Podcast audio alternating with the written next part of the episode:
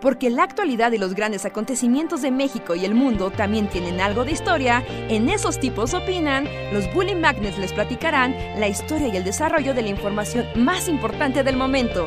Quédate con nosotros que esto se va a poner de lo más interesante.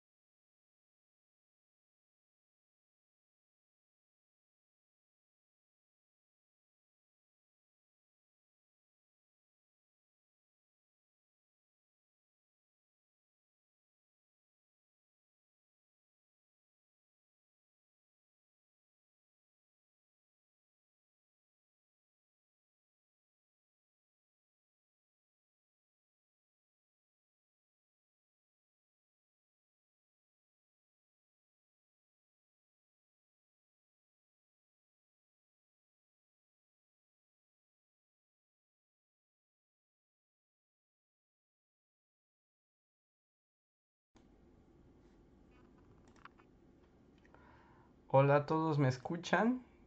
He tenido algunos problemas técnicos, entonces no estoy al 100% seguro de si se escucha eh, si se escucha mi voz. Díganme, ¿me oyen? Por favor, cuéntenme. ¿Sí se escucha? ¿Solo te oímos? ¿Ya me ven? ¿Sí? ¡Eh! ¡Lo logramos!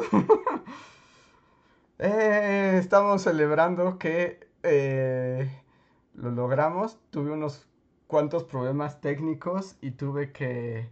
Reinhardt me estaba coachando a la distancia. Pero como tengo conectado un micrófono, eh, no puedo monitorear el audio de mi desktop. Entonces, si ya nos escuchamos, lo logramos. ¡Yay! pongan este emojis felices en el en el en el chat porque logramos algo nunca antes visto. Pudimos transmitir con poderes Reinhardt sin Reinhardt. Bueno, Reinhardt igual nos escuchó a la distancia, pero lo logramos. ¡Yay! Muchas gracias a todos por estar aquí con nosotros. No conmigo esta vez, porque esta vez es así como yo seré su locutor y su anfitrión en este podcast especial. Eh, que como ya les habíamos prometido y habían pedido varios de ustedes, hacer un podcast eh, especial para recomendar libros, como ocurre cada, cada año. Ahorita les platico un poco la dinámica, pero quiero darles la bienvenida. Muchas gracias por unirse a esta transmisión eh, especial. Qué bueno que se escucha. Estaba también buscando la forma de poner la musiquita que pone Rejar de fondo, pero creo que ya es demasiado. Creo que ya, ya no, tengo tantos poderes. Entonces, eh, imagínense que estamos así en la radio de los años 30. Entonces es solo la voz de este tipo que opina y opina sobre libros. Hoy hablaremos sobre libros y espero que ustedes también eh, traigan sus recomendaciones, porque hoy vamos a platicar de literatura, de los libros que nos gustan y nos vamos a recomendar cosas para leer ahora que comienza este 2021. Entonces podemos ir como acomodando nuestras lecturas para trabajar. Pero antes de eso quiero darles la bienvenida y saludarlos, así que si quieren que los salude, pongan hola en el chat para que comencemos con las cortesías. Muchas gracias a varios que ya están aquí desde hace rato, como Alonso Medina, Camila Ramírez, Isel Yul, eh, Kiyoshi Cortázar, José Ángel Daniel, Carolina Castillo, Kionda Kepex, Marta Rebeca, Oye Maxta, Jeremy Slater, eh, Diógenes Ceroifi, Mariana Munive, Iván Tabora, José Antonio Bricio, Cas, Iris Anabel, Axel Morales, Javier Charles, Augusto eh, Guzmán, Ceras Victoria, Marta Rebeca, Elizabeth, uh, déjenme ver quién más tengo aquí, Javier Flores, Dalia O'Brien, Jorge Rivero, Jocelyn, mm, esperen, esperen un momento, aquí. VDC, Jazmín López, The Droid Gamer, Shadow 1204, eh, Sara Rosales, Jonathan Alexander, Alejandro José, Fuken, Diego Cortés, y Dan Davis, Itzel Torres, Jorge Rivero, Sofía Mayeya y Diego Reyes, Erian Ragnarsson, Heidi Ramos y Hugo Andrés Martínez. Gracias a todos, muchas gracias. También está ahí Yavan GGG, que es miembro de comunidad. Y para comenzar esta plática, también les recuerdo que si además de platicar quieren apoyar este podcast especial y apoyar también a Bully Magnets y al Bully Podcast, pueden hacerlo a través del sistema de Super Chat. Un pequeño donativo, ustedes escriben algo y yo sin dudarlo lo leo, lo comento y lo platico. Entonces, si quieren hablar de libros, si quieren hacer su comentario, si quieren hacer una recomendación que no se me pase, el super chat es una gran manera y además se los agradecemos muchísimo porque es gracias a sus donativos que podemos continuar con esta labor.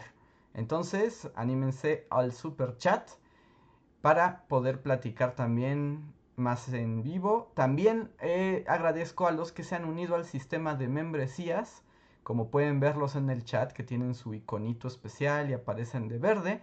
A través del sistema de membresías también nos apoyan y tienen algunos privilegios que por cierto les aviso que la próxima semana estaremos haciendo mejoras al sistema de membresías. Entonces estén atentos porque les vamos a explicar cómo van a cambiar eh, algunas. Todos para bien, todos conservan lo que tienen, más cosas nuevas y ajustando también algunas cuestiones de los precios, pensando en la crisis del apocalipsis y en otras cosas. Entonces estarán ahí, em, estaremos ahí em, contándoles de qué se trata el nuevo sistema de membresías. Y bueno, ahora sí, dichos todo lo que se tiene que decir y eh, invitándolos a participar también en el super chat. Vamos a comenzar. Es el podcast de recomendaciones de libros de para el 2021. Ahora, yo les voy a recomendar algunos libros que leí durante el 2020, ¿no? O sea, y les, o sea, como cosas que me gustaron, que me parecieron interesantes y que creo que ustedes también pueden, eh, pues les pueden gustar. Y también me gustaría que a lo largo de todo el podcast ustedes hagan recomendaciones para el resto del chat y también para mí, que estoy tomando eh, nota. Viene el momento de la anécdota, la historia triste. Cada año yo hago esta serie de recomendaciones de libros, como haciendo como una selección muy específica de lo que más me gustó de mis lecturas, de la literatura que revisé, etc.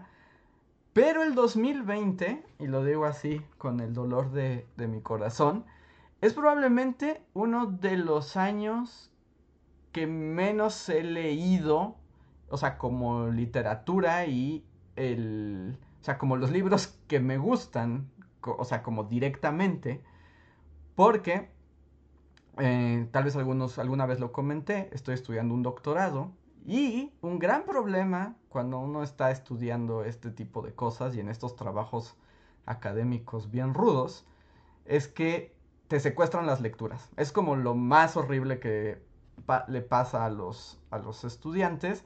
Y es que te secuestran las lecturas. ¿Qué quiero decir con esto? Que te hacen leer tantas cosas, o sea, por otra que no tiene nada que ver contigo, que eh, el tiempo en el, por el que lees, eh, pues estás leyendo otras cosas, ¿no? Otras cosas que tal vez no leería. Entonces, por ejemplo, este año no leí mucha literatura, leí muchos libros académicos y muchos libros de historia. Entonces también les voy a hacer unas recomendaciones de algunos eh, libros de, de historia que, he leído y que creo que también les pueden interesar y que están buenos, porque también hay que aceptarlo luego cuando uno está leyendo cosas académicas, es como, oh, que muy es muy interesante, pero es aburrido como nada en este planeta, ¿no? O sea, si era así como de me golpeaba en la frente eh, con unas cosas que es, eh, interesantes, pero terriblemente aburrida. ¿Doctorado en qué? Es un doctorado en historia. porque y si todo sale bien, pronto, pronto verán un proyecto dentro de Bully que tiene que ver con la historia y con, con la academia. Pero no les hago spoiler más. Y tenemos el primer super chat de la noche. Muchísimas gracias a Cas. Gracias Cas, que también tú, era, eh, tú fuiste quien pidió este podcast especial de cada año con más fervor. Pues aquí está. Y gracias por el super chat, Cas. Y Cas nos dice, durante el 2020 no leí tanto como otros años. Leí La insoportable levedad del ser, libro que intenté leer cuando tenía 20 años, pero nunca terminé. Y creo que ahorita continúa la historia de Cass. Sí, eh, todo el mundo le pasa eso con Kundera, como que es esos libros que te dejan en la prepa, porque tienes acá un maestro que se las da muy intelectual y te dice, oh, lean a Kundera, muchachitos, les va a encantar. Nadie entiende a Kundera en la prepa, o sea, nadie puede entender a Kundera en la prepa. Eh, y uno lo reencuentra como en el futuro y, y, mejora. Eso es buen libro. Ahorita sigo leyendo lo que continúa Cas. Mientras, eh, muchas gracias Jorge Rivero que tiene otro, que nos da un super chat. Gracias Jorge. Y me pregunta, eh, ¿sueles leer cuentos? ¿Alguno que recomiendes? Yo recomiendo un año de servicio a la habitación Antología de cuentos bien chida de escritora mexicana. Ah, suena muy bien, Jorge, pero ¿quién es la autora? Eh, si nos puedes poner em, en un chat normal quién es la, autora para conocerla. Me gustan los cuentos, aunque la verdad es que luego no suelo leerlos tanto, ¿no? O sea, como que me llegan de vez en cuando. Pero yo siempre recomiendo, hay, hay un, no sé si todavía se edite, hay un libro que es una compilación hecha por Augusto Monterroso que hizo en punto de lectura, no sé si todavía existe, pero justo el libro se llama Antología del Cuento Triste. Y entonces es una recopilación de cuentos de autores de todo el mundo, de distintas épocas, pero como el punto es que son cuentos muy tristes. Y realmente son muy tristes. O sea, en serio son tristísimos. Y eh, hay uno eh, que es, un cuento de eh, Leopoldo Alas que se llama Adiós Cordera. Y es un cuento, solo se los pongo así, de un niño y su vaca. Pues creo que es una niña, creo que es una niña y su vaca. Y es el libro más triste del universo, digo, el cuento más triste del mundo, pero también es maravilloso. Entonces, eh, así se llama, Antología del Cuento Triste, y es una compilación que hizo Augusto Monterroso. Siempre pienso en eso cuando me dicen de, eh, de cuentos. Me gustan los cuentos tristes. Hace, ahora en temporada navideña, también estaba platicando y recordando el cuento, que sea un cuento de Navidad, Truman Capote que también es de una abuela y un niño que venden pasteles en Navidad. Gran cuento para romperse el corazón también y muy navideño. Y déjenme porque creo que llegó super chat o más bien estoy viendo si Cas Ajá. Ah, y dice Cas que ahora fue su momento de leer a Kundera, lo terminé y que lo disfrutó. Y me manda saludos. Gracias, Cas. Muchas gracias por tu super chat y qué bueno que pudiste leer a Kundera después de tantísimo tiempo. Eh, si Jorge, a ver si nos cuenta quién es la autora del libro Un año de servicio a la habitación. Disculpen si ando como medio menso, pero pues como estoy yo solito monitoreando el chat y así, entonces tengo que estar como el dicho, con un ojo al gato y otro al eh, garabato. Pero bueno, hay unas recomendaciones de cuentos tristes que me gustan. Y bueno, les voy a recomendar, hoy tengo, bueno, aquí junto a mí tengo como los volúmenes que leí. Y eh, como siempre, ya saben, tengo como diferentes secciones. Entonces, ustedes me dicen, pónganme en el chat ¿qué con qué categoría eh, empezamos porque tengo como mis recomendaciones japonesas. Ya saben que me gusta mucho la literatura japonesa y no puede pasar un año sin que lea eh, literatura japonesa. Entonces les hago recomendaciones de literatura japonesa. Les hago otras este, recomendaciones literarias, llamémoslo recomendaciones literarias universales. Les puedo hacer unas o les hago unas recomendaciones de lecturas históricas. Entonces, pongan en el chat. Bueno, creo que no pueden poner japonesas al parecer porque lo, lo malinterpreta. Eh, lo malinterpreta YouTube. Entonces pongan japonesa, literarias o académicas. Y luego tengo un bonus, pero ese, es sorpresa al final. Eh, a ver, dicen Mirella japonesa, histórica, históricas primero, universales, japonesa, histórica, japonesa, histórica, japonesa, japonesa, asiática, académica, académica, literarias, literarias, japonesas, ni, o sea, entre literarias y japonesas. Ok, parece que gana japonesas. Entonces, vamos a empezar con mis recomendaciones de literatura japonesa. Que también aquí es este. Les cuento un poco. Eh, sin duda, pasan los años, leo más literatura japonesa y más me gusta. O sea, creo que sí es como una de las literaturas, o sea, es como mi literatura, yo creo que está volviendo ya indiscutiblemente mi em, favorita por, pues por su forma, sus temas, me gusta mucho. Entonces, el 2020 leí dos novelas que tal vez no les sorprendan los autores, porque les digo, como fue un año que leí poco, me fui a lo mero, mero bueno, o sea, como a mis, a mis autores japoneses de cabecera. Y el primer libro lo leí este, este sí fue como a principios del 2020. De hecho, este creo que lo leí antes de que explotara el mundo pandémico. Y es un libro de el eh, increíble y siempre maravilloso Mishima, Yukio Mishima, que se llama Sed de Amor. A ver si se puede ver. No sé si está invertida la cámara o no. Si no, imagínense que está al revés. Pero eh, Mishima Sed de Amor, que es una novelita que es como, es pequeña, eh, en realidad, sí, son como, como 260 páginas. Esta es una edición de Alianza, ¿no? Eh, pues me dicen que sí está invertida la pantalla, pero bueno, imagínense la que, imagínenselo al revés, piensen en espejo. ya no puedo hacer nada, Reja no me preparó para esto. Eh, eh, esta, esta novela se llama Sed de Amor.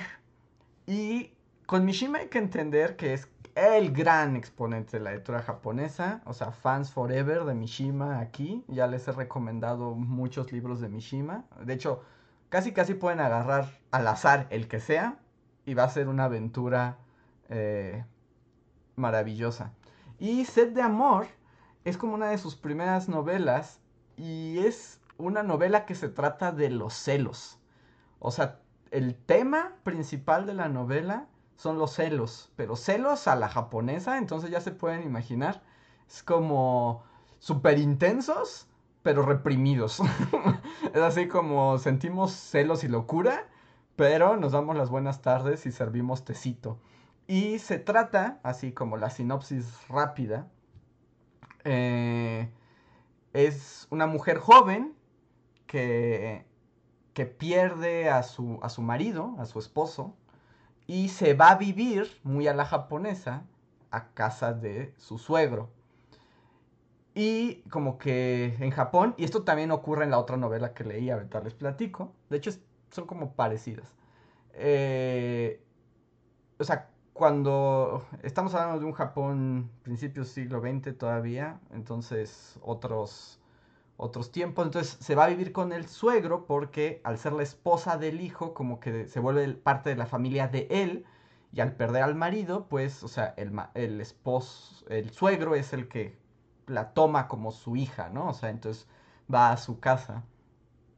Eh, pero el viejo este es como bien mala onda y, y como que ahí hay una relación como que le gusta la, la nuera.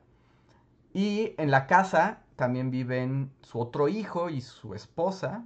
Y a partir de esto lo que se va revelando es como todos los personajes que viven en esa casa sienten celos, pero sienten celos por distintas cosas y por distintas eh, personas. Entonces, eh, es una novela mm, muy divertida y, también si los pone mal la idea de los celos, así les va a hacer así como de, ay, me duele todo, pero no puedo dejar de leer. Porque es como esta sublimación del sentimiento de lo celoso, pero muy estético también, no tan moral como en, en Occidente. Entonces eh, se, pone, se pone locochón y es una gran recomendación. Este fue el que leí este año, pero como siempre, eh, Mishima es, es garantía. Eh, pueden, si no saben por dónde empezar, yo creo que como si les gustaría empezar con Mishima, tal vez recomendaría El rumor del oleaje. El rumor del oleaje se llama. Y ese creo que es una buena introducción. Si ya le quieren entrar bien, bien a Mishima, pueden leer la tetralogía de Mishima. El mar de la fertilidad que empieza con este, Nieve de primavera. Eh, son cuatro libros y es lo mejor del universo. Pero eso ya es si se quieren poner a intensiar. Entonces ahí recomendación eh, japonesa. Eh, voy a leer, acá llegar un super chat de Maxta. Gracias Maxta por tu super chat.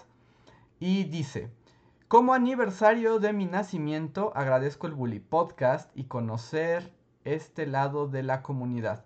Además del video del materialismo histórico porque la carrera me pide leer El Capital. Buenas noches. Muchas gracias, Maxta. Cuando dices el aniversario de tu nacimiento, ¿es que hoy es tu cumpleaños? Si es así, felicidades. Si no es así, bueno, qué bueno que celebres con nosotros.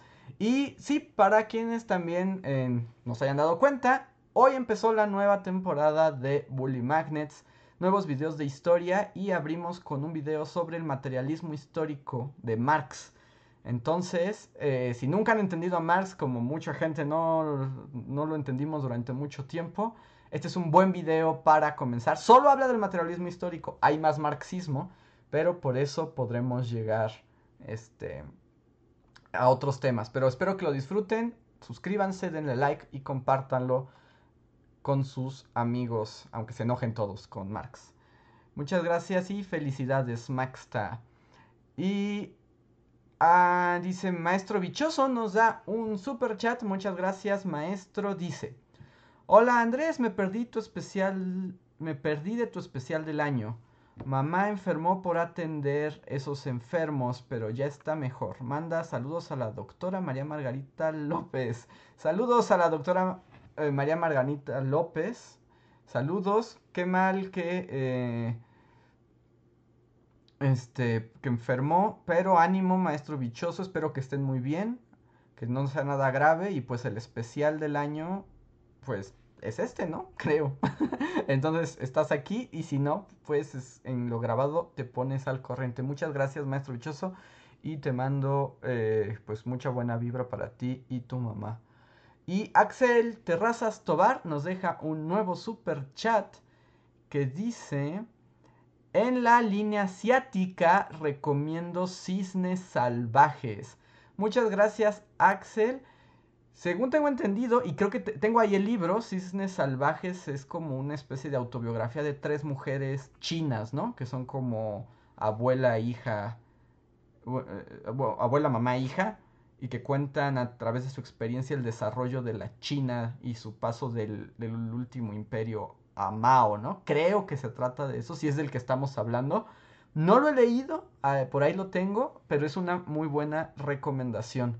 Si quieres explicarnos un poco más, Ah, sí, mira, aquí dice Axel Terraza nos explica un poco más del libro. Dice, eh, Jung Chang, es de Jung Chang. Es una obra biográfica de tres generaciones, abuela, madre e hija, en la que cuenta la historia de China desde la ocupación japonesa hasta la decadencia del régimen de Mao. Sí, entonces es mucho más extenso de lo que yo pensaba. Suena muy bien y eh, es como entre historia, literatura, biografía, historia real. Muchas gracias por la recomendación, Axel. Yo la tomo muy, muy en cuenta y espero que tu recomendación también anime al resto de, em, este, el chat. Si quieren hacer una recomendación así súper importante, pónganla en un super chat, yo se los agradezco y además así eh, no hay forma de que no se escuche su recomendación. Muchísimas gracias, Axel. Ok, vamos por el segundo libro que les voy a recomendar de lo que leí en el 2020. Ya les di un, ya vimos japoneses, ahora pongan en el chat literatura o académico. Pónganlo en el chat para ver eh, por, cuál, por cuál nos vamos. ¿Por cuál nos iremos? Pongan en el chat si quieren literatura o recomendación académica. Nos ponen literatura, académico, académico, literatura, académico, literatura. Van empatados. Literatura, literatura, académico, académico. Oh, wow, sí están bien empatadísimos, ¿eh? Ah, a ver, creo que ya empezó a haber más literatura. Ok, literatura. Vamos por una recomendación eh, literaria. Este, ah, bueno, no sé si por orden. No, vamos, sí, vamos. Eh, este fue también lectura de el año pasado y que les quiero recomendar porque es la primera vez que yo leo a este autor este es cubano que yo o sea todo el mundo lo conoce. Cuando cuando menciones su nombre todos van a decir ah claro he escuchado de él pero yo nunca había leído nada de él y leí este. Nuevamente imagínenselo con mente de espejo invertida. de Alejo Carpentier leí El siglo de las luces. El siglo de las luces es una novela de Alejo Carpentier.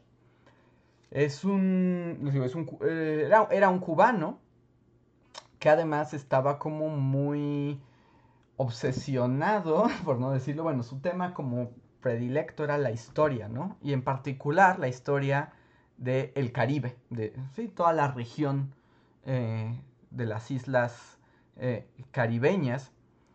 Y la verdad es que quedé impresionado. O sea, la novela se trata de un, un episodio rarísimo que se da durante la Revolución Francesa y es cuando los ejércitos revolucionarios franceses, primero bajo los jacobinos, mandan eh, tropas al Caribe a liberar a los esclavos negros, ¿no? Que hay en, pues, en todas las islas, incluyendo Haití, que además Carpentier, eh, su tema favorito es la revolución haitiana. Eh, tiene otros libros que van de la revolución haitiana. Este no se trata tanto de esto. Pero eh, justo la historia nos habla de un personaje histórico. O sea, el personaje, digamos, principal es un hombre que se llama Victor Hughes o Hugus, no sé cómo se pronuncie en francés. Eh, que fue un agente de la. De, pues de la Primera República Francesa, enviado al Caribe como gobernador y a poner orden y instaurar, digamos, los ideales de la Revolución eh, Francesa en América. Y es un viaje alucinante, porque además está muy bien documentado, o sea, ocurrió de verdad, o sea, está inspirado en un hecho histórico, este personaje si es, existió en la historia. Y de alguna manera lo que logra la novela es narrarnos esta, el ideal de la Revolución Francesa, ¿no? Desde cómo se gesta, cómo se sublima, cómo es algo maravilloso y luego cómo entra en corrupción y decadencia. Entonces, y al mismo tiempo en un escenario tan extraño como las Islas Americanas.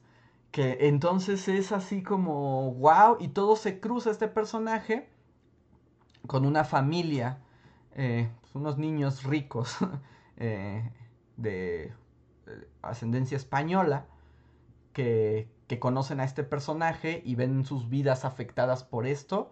Y ahora sí que la historia también los, los arrolla, ¿no? Y obviamente leer a Carpentier es un, es un lujo y es muy particular. No sé cuál sea el término literario correcto, pero lo que hace Carpentier es que su juego con el lenguaje es riquísimo, ¿no? O sea, te mete así en un frenesí eh, de pura estética, ¿no? Su lenguaje es una obra de arte y es curioso porque al principio es raro de leer. No sé si alcancen a ver, se los voy a mostrar. Es una página al azar. Eh, pero como pueden ver, no hay párrafos. o sea, no hay punto y aparte. Todo el libro está escrito así.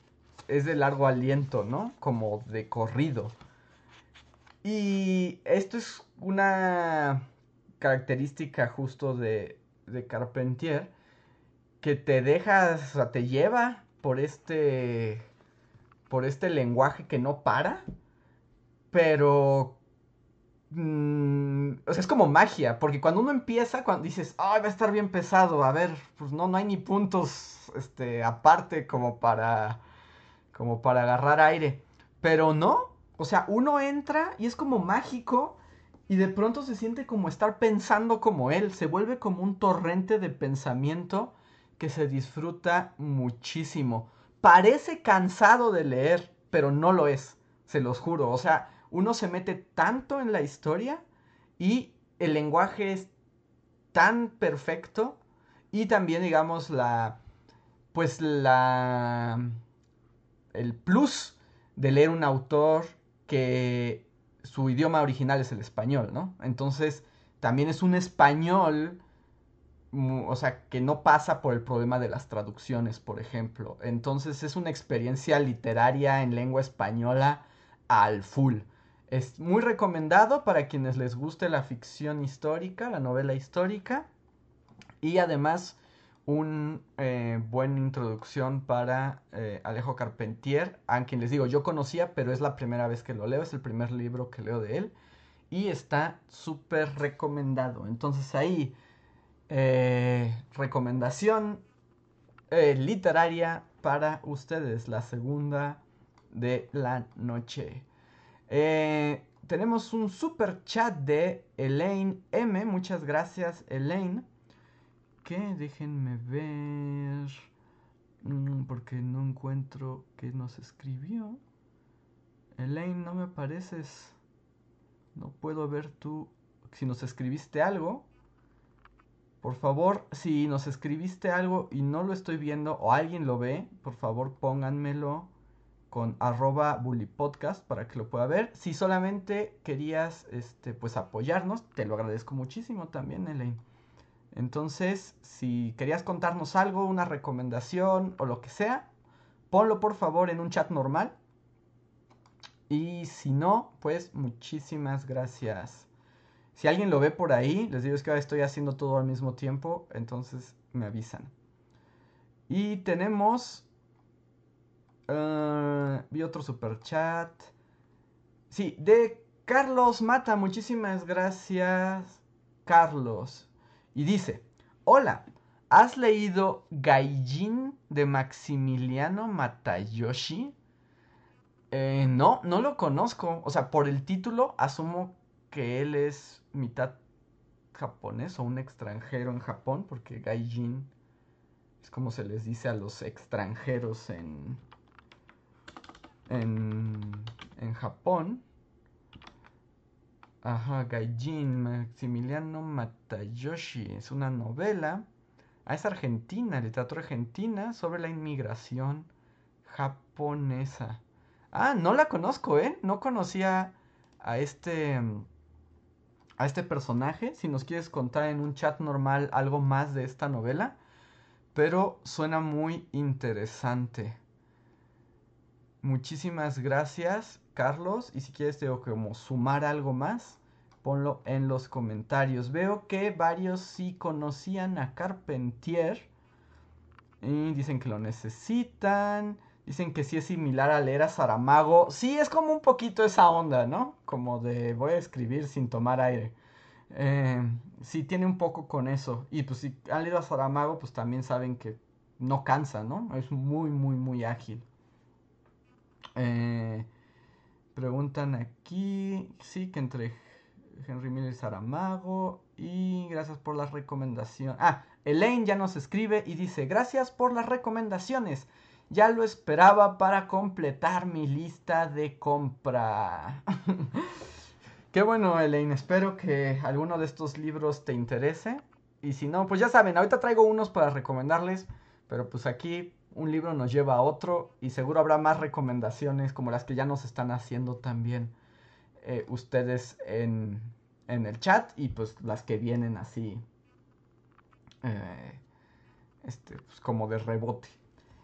Eh, siguiente recomendación. Esta vez me voy a ir a un libro académico. Que tengo aquí varios. Pero no me acuerdo si este ya se los recomendé. Porque eh, es como un libro que yo he, o sea, como que lo que tiene cuando uno trabaja con libros como ya más de corte académico es que a veces uno no los lee de corrido, o sea, o completos. No es como, la, no es como leer una novela sino como que lees un pedazo y así vuelves. Pero entonces como que este libro he vuelto muchas veces, o sea, muchas veces he vuelto a él. Y este, en 2020, volví a él una vez más.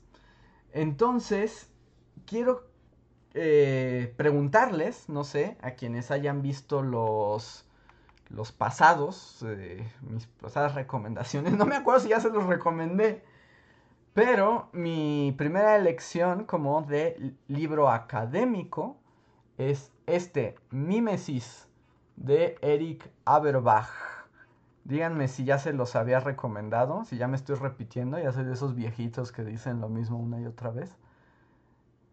Porque tal vez sí se los recomendé, porque este libro me ayudó mucho a escribir eh, el guion sobre la Divina Comedia Em, un especial de Noche de Brujas y Halloween y Día de Muertos de Bully Magnets. Entonces no estoy seguro si me estoy repitiendo. Si no, de todos modos, eh, vale la pena leerlo. Me dicen aquí, Marta Reca no, Isel Yui no, Isel no, no, Marco Castillo no. Entonces, no se los había recomendado antes, pero se los recomiendo ahora. Mimesis eh, es un librote, ¿no? Pero es un librote, es ya algo viejo, es de los años 40.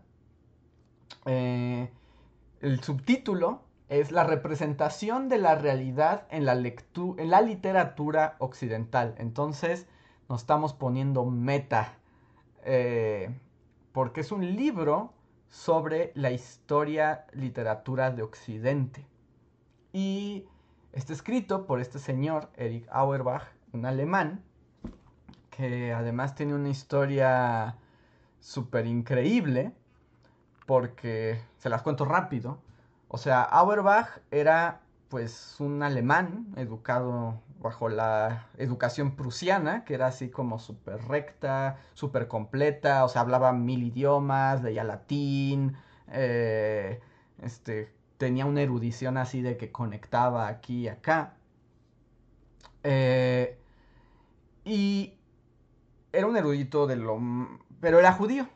Y pues ya saben, eh, siglo XX, cuando el régimen nazi llega al poder en, en Alemania, pues él pierde su cátedra y se exilia y se va y por obra del destino y de la vida termina viviendo en Turquía.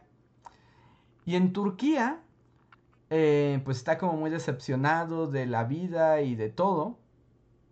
Y decide, pues, llevar a cabo su gran obra, que es este libro, Mímesis.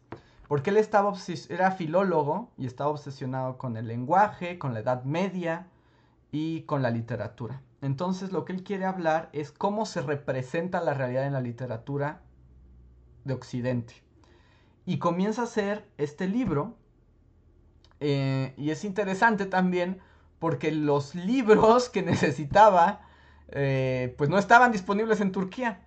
Entonces parte de la leyenda de este libro es que pues muchos pedazos y así los citó de memoria. O sea, porque se sabía de memoria los grandes clásicos de la literatura europea, ¿no? Y este libro lo que tiene es que está dividido en capítulos y cada capítulo está dedicado eh, a un texto diferente. Y comienza con la eh, Odisea de Homero, es el primer texto, y de ahí va avanzando y pasa por este algunos textos griegos, otros textos griegos, romanos, la Biblia. En, en la Edad Media, pues habla de Dante, de Boccaccio, y así va avanzando hasta el siglo XX, llega hasta Virginia Woolf, ¿no? Y... Ay, ¿cómo se llama? Y James Joyce, o sea, llega hasta ellos. Y en cada capítulo toma un fragmento de esa obra y hace un análisis increíble del libro. O sea, es un gran libro para entender muy bien otros libros, en particular los grandes clásicos de, de la literatura. ¿Y saben qué es lo mejor? Que parece que es así como el libro de un filólogo, me voy a aburrir un montón. Nada de eso. O sea, lo cuenta como si fuera literatura en sí mismo. O sea, hace grandes reflexiones, lo cuenta chismes, hace un análisis súper claro, es súper divertido y si les gusta intensear ya duro con la literatura, esta es una gran recomendación. Son muchos capítulos, como les digo, con los libros académicos y de este tipo, o pues no es como que te sientes a, a leerlo de principio a fin, ¿no? O sea, tiene como 600 páginas, eh, sino, pero son ensayos, entonces pueden agarrar los ensayos que les interesen y, y este, o los autores que les llamen la atención, o los libros que han leído, en serio, es un muy buen libro, es académico, les advierto, o sea, sí tiene una parte ahí como intelectualosa, pero es un libro muy bueno y muy divertido y si les gusta la literatura es una buena opción para entrarle más a fondo. Mimesis de Eric Auerbach. Ok, el tercer libro de la noche, espero que les estén gustando. Mm, llegó un super chat de Pepe Nador. Gracias, Pepe. Que nos dice. A ver. Dice. Gracias por las recomendaciones. Estuve esperando con ansias este momento. En algún Bully Podcast hablaste de una novela sobre gitanos en el norte del país. ¿Podrías repetir qué libro es? Sí, es el libro que les recomendé esa vez y es un gran libro y también tiene como esta onda de todo es de corrido y, hay como que agarrar la onda, pero cuando haces clic, el libro como que se vuelve así una iluminación. Se llama Albedrío de Daniel Sada. Lo escribo en el chat. Albedrío de Daniel Sada. Justo, es como gitanos en el norte de México en una historia súper increíble y también una muy, muy, muy, muy, muy, muy buena literatura. En español también, o sea, originalmente el libro está escrito en español. Entonces, ahí va, una recomendación extra. Muchas gracias, Pepe.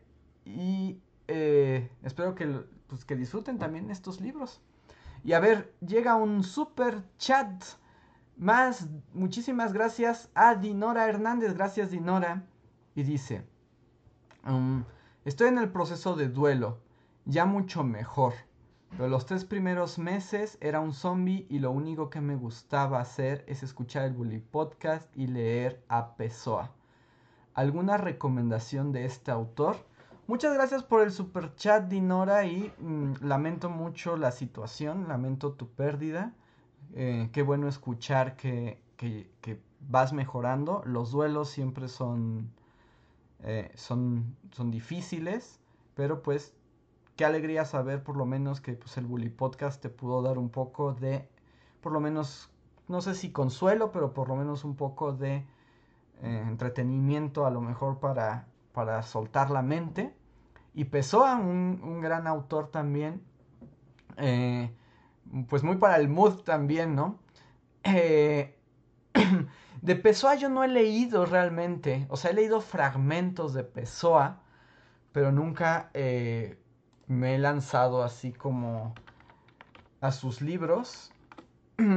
o sea, el, que obviamente el libro del desasosiego es el que más conozco, ¿no? Bueno, o sea, como que sé que es como la gran obra de Pessoa, pero para serte sincero, pues no lo he leído, o sea, solo he leído algunas partes, algunos fragmentos y algunos capítulos así, pero inconexos, entonces no puedo hacer una recomendación clara, si alguien puede sabe algo más de Pessoa que nos pueda recomendar, pues es mm, bienvenido. Yo en algún momento, no sé si esto es buena idea, solo lo voy a poner como, como posibilidad, pero justo cuando yo estaba pasando por un duelo, hace ya algunos años, curiosamente, y la gente dice que soy muy macabro, como que no tomo el camino correcto, pero un libro que a mí me, me sirvió mucho, o sea, como que fue un buen, como un buen bastón para salir del duelo, fue La muerte de Iván Illich. Ay, se me fue la voz. La muerte de Iván Illich de Tolstoy.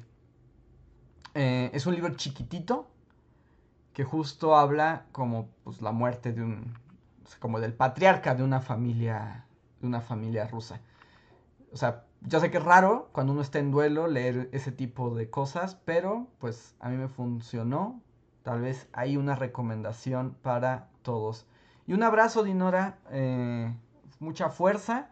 Y pues aquí nos tienes a los bullies y a la comunidad. Siempre por lo menos dándonos ánimo y el espaldarazo en esos momentos difíciles. Gracias por el super chat y de nuevo te mando un abrazo, Dinora. Mm, aquí nos dan recomendaciones. Los fantasmas de Fernando, nos dice Luis Library de Jaime Alfonso Sandoval, que está bonito y seguro te gusta.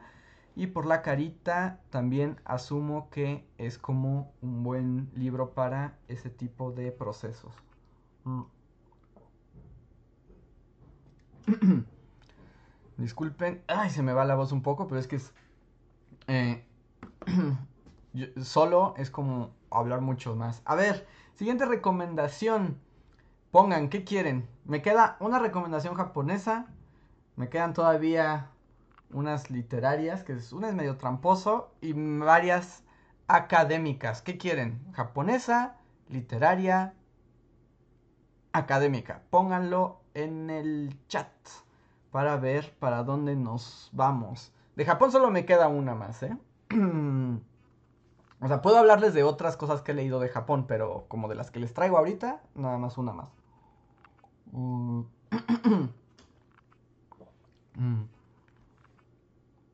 Ah, japonesa, literaria, académica, japonesa, literaria, japonesa, literaria, literaria, literaria, literaria, literaria. Creo que esta vez ganó literaria. Y esto es un poco... Eh, un poco también como se me reconocerá tal vez por mucho tiempo como ¿por qué lees eso en estos momentos? ¿No? Como, como el peor momento para leer esas cosas. O sea, ¿por qué? O sea, toma en cuenta qué es lo que vas a leer de acuerdo al contexto. Pero cuando comenzó este año eh, la pandemia, yo ya tenía un libro que que ya le tenía el ojo, ¿no? Ya lo tenía desde antes porque me gusta Daniel Defoe. Bueno, saben que me gustan sus libros. Lo trabajé en mi maestría. Eh, les hice video de Robinson Crusoe. En, en, los videos de piratas también hay cosas de, de Daniel Defoe. Y tenía este libro que, que lo tenía como guardado, pero eh, como que estaba esperando el momento. Y se me ocurrió que era un gran momento para leer al inicio de la pandemia del 2020 de coronavirus este libro de Daniel Defoe que se llama Diario del año de la peste.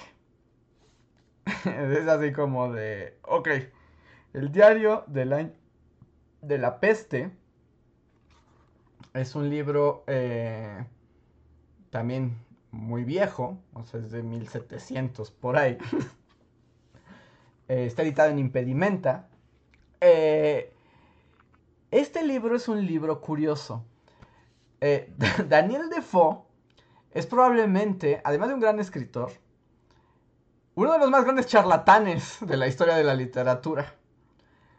¿Por qué? Porque Daniel Defoe eh, hacía algo que no se estilaba en su momento y era, se hacía pasar, o sea, hacía pasar sus libros por otra cosa, porque era más fácil de vender. En, por ahí de 1700 en Inglaterra se daba mucho, como eran muy populares los libros de crónicas, de viajes y como de testimonios, o sea, la gente escribía lo que le había pasado. Y pues a Daniel Defoe se le ocurre y se le vendían muy bien estos libros. Entonces, algo que hacía Daniel Defoe era escribir cosas como si él fuera... O sea, obviamente no los firmaba como Daniel Defoe, nos venimos a enterar que son de Daniel Defoe después.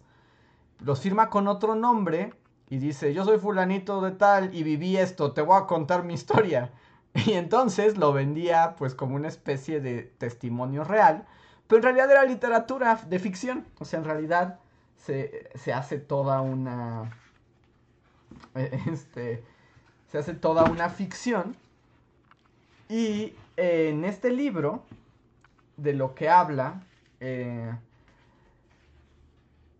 se trata de un tipo que vivió la gran peste de Londres, una de las tantas pestes eh, de, las pestes de Londres. en Londres hubo varias eh, epidemias de peste bubónica. Esta es la que corresponde al año 1663, 64, por ahí.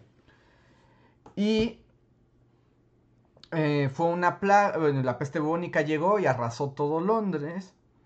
Y lo que hace Defoe es escribe como los diarios crónicas de una persona que supuestamente vivió la plaga de Londres y la sobrevivió, ¿no? Y para construirlo, pues Defoe investiga de gente que sí estuvo ahí realmente, diarios de doctores y de sobrevivientes, de las iglesias, y, a partir de eso reconstruye lo que fue vivir en, en la plaga de Londres, ¿no? Y es muy divertido. O sea, o sea, es muy triste la historia, es pura tragedia.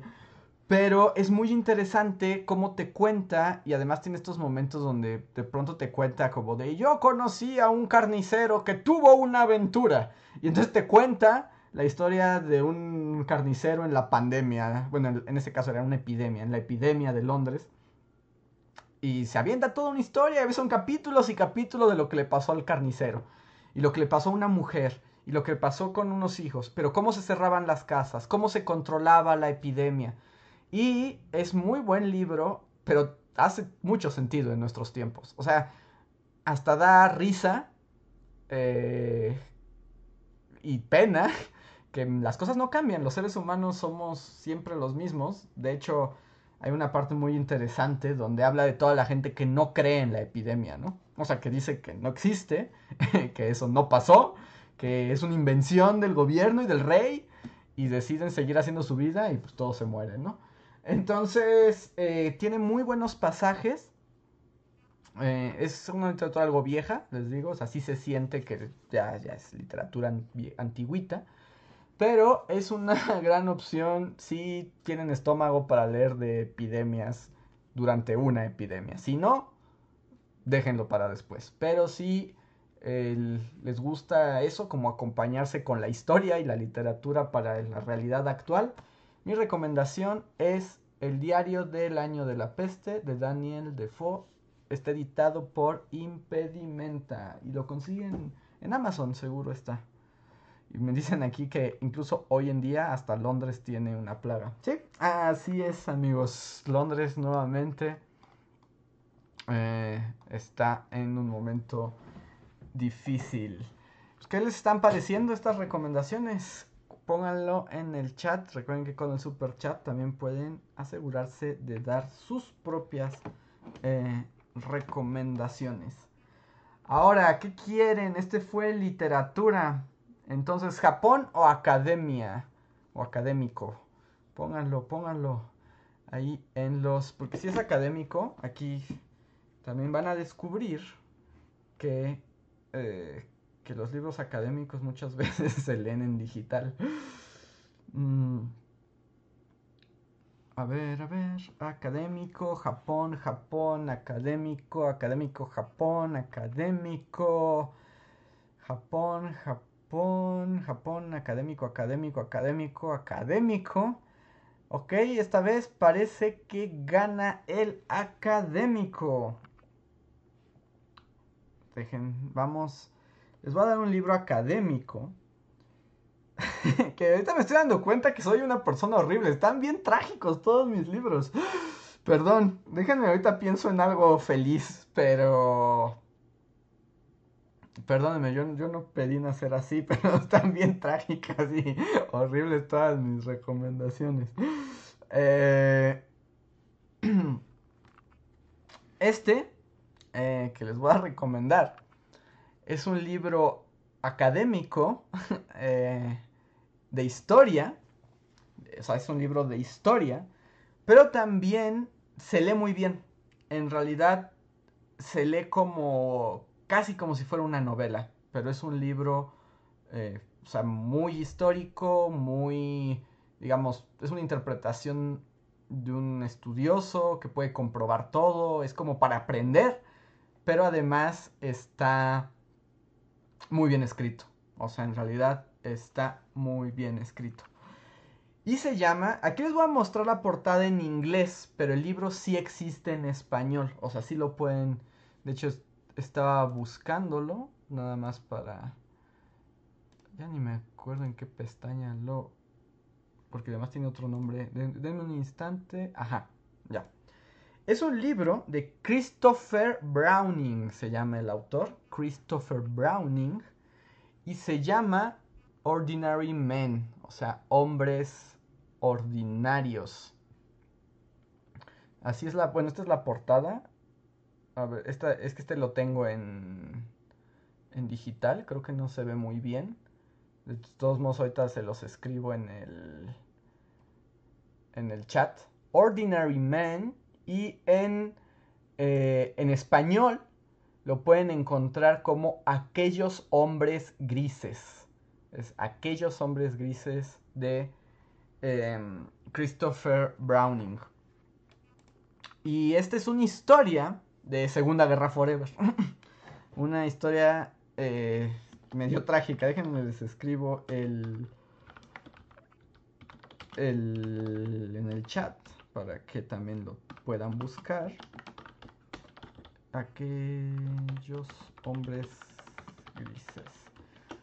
Este es un libro muy interesante de eh, Segunda Guerra y tiene que ver con el holocausto. Mm. Se trata de este autor, Christopher Browning, se, pregunta como en su momento, eh, ¿qué llevó a los alemanes a el holocausto, ¿no? O no solo el holocausto, sino todo el genocidio que hicieron de distintas culturas, de, distintas etnias, de distintos grupos sociales, ¿no? Porque lo que ya se sabía en ese momento es que obviamente los nazis, eh, o sea, el partido nazi, pues tenía esta doctrina, pero resulta que no todos en Alemania eran nazis, o sea, había muchas más personas que se vieron involucrado en esto, ¿sí? O sea, se vieron involucrado en, en, el exterminio, pero eran gente normal. Entonces, como que los historiadores empiezan a preguntar, pues es porque ya había antisemitismo desde antes, porque es una cuestión cultural, que si Otto von Bismarck había ya querido hacerlo antes, y se dan como muchas explicaciones sociales. Pero lo que hace este Christopher Brown en este libro de Ordinary Men o Aquellos Hombres Grises es plantearlo de otra manera. Ya es una cosa muy interesante y muy macabra. Porque lo que hace es encuentra los juicios y los textos y los testimonios de un batallón de la muerte. Es un batallón que mandaban a distintas ciudades europeas, eh, los alemanes, literalmente a exterminar pueblos. O sea, su trabajo era, te vas a ese pueblo y matas a todos los que estén ahí. O sea, los matas a todos. Pero el asunto es que las personas que conformaban este pelotón no eran nazis y no eran soldados entrenados ni nada. Era gente normal. De hecho, eran adultos que hasta antes de la guerra habían sido panaderos, sastres, doctores, este, zapateros, gente normal. Y entonces lo que hace el libro es reconstruye cómo estas personas normales terminan haciendo atrocidades espantosas. Y no, o sea, si no les cuento de qué más va, pero justo el libro lo que busca es tratar de responder a la pregunta cómo un hombre, bueno, una, una persona, en este caso son hombres porque pues, estaban en, en el ejército de aquella época, pero cómo una persona, bajo ciertas circunstancias, puede hacer cosas terribles, ¿no? Y de eso va el libro. Es muy histórico, habla de estas personas, de estos movimientos. Es muy duro el libro, eso sí, se los advierto. Si tienen corazón de pollo, no es recomendable. Si, si les gustan las emociones fuertes, es un excelente libro que además pues, nos hace pues reflexionar sobre esto y un poco nos pone la alerta de cómo sin darnos cuentas podemos hacer como humanos cosas espantosas.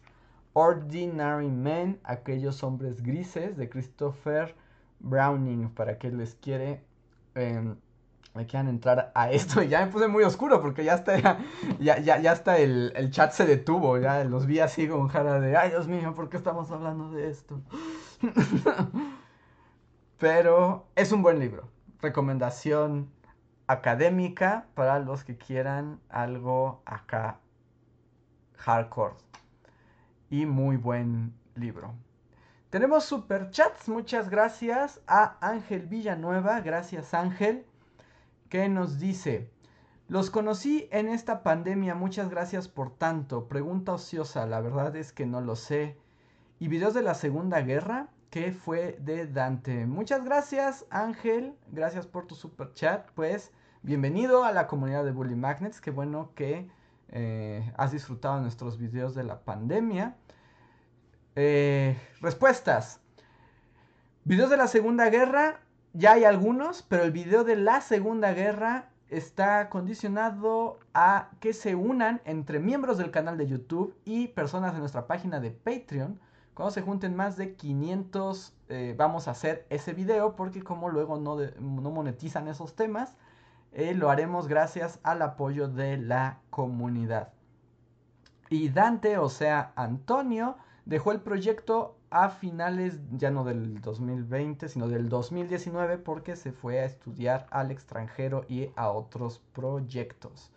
Puedes, en, si te vas al podcast de Día de Muertos del 2019, ahí te cuentamos todo ese chisme. Muchas gracias, Ángel.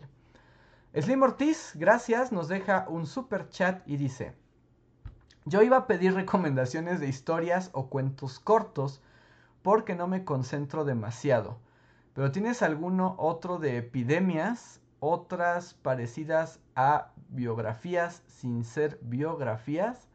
Saludos y gracias. Eh, a ver, dice, cuentos cortos, pues ya les recomendé la antología del cuento triste. Eh, también, y aquí haciendo trampa, eh, hay varios libros de esta autora japonesa que se llama Banana Yoshimoto. Y siempre sus libros son cuentitos muy japoneses, pero modernos, o sea, como ya de, del mundo moderno.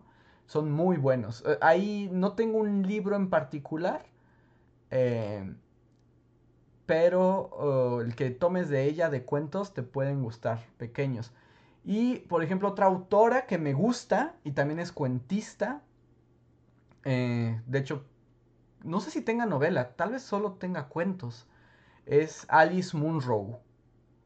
Ella es una escritora canadiense. También, a ver, les pongo su nombre. Um,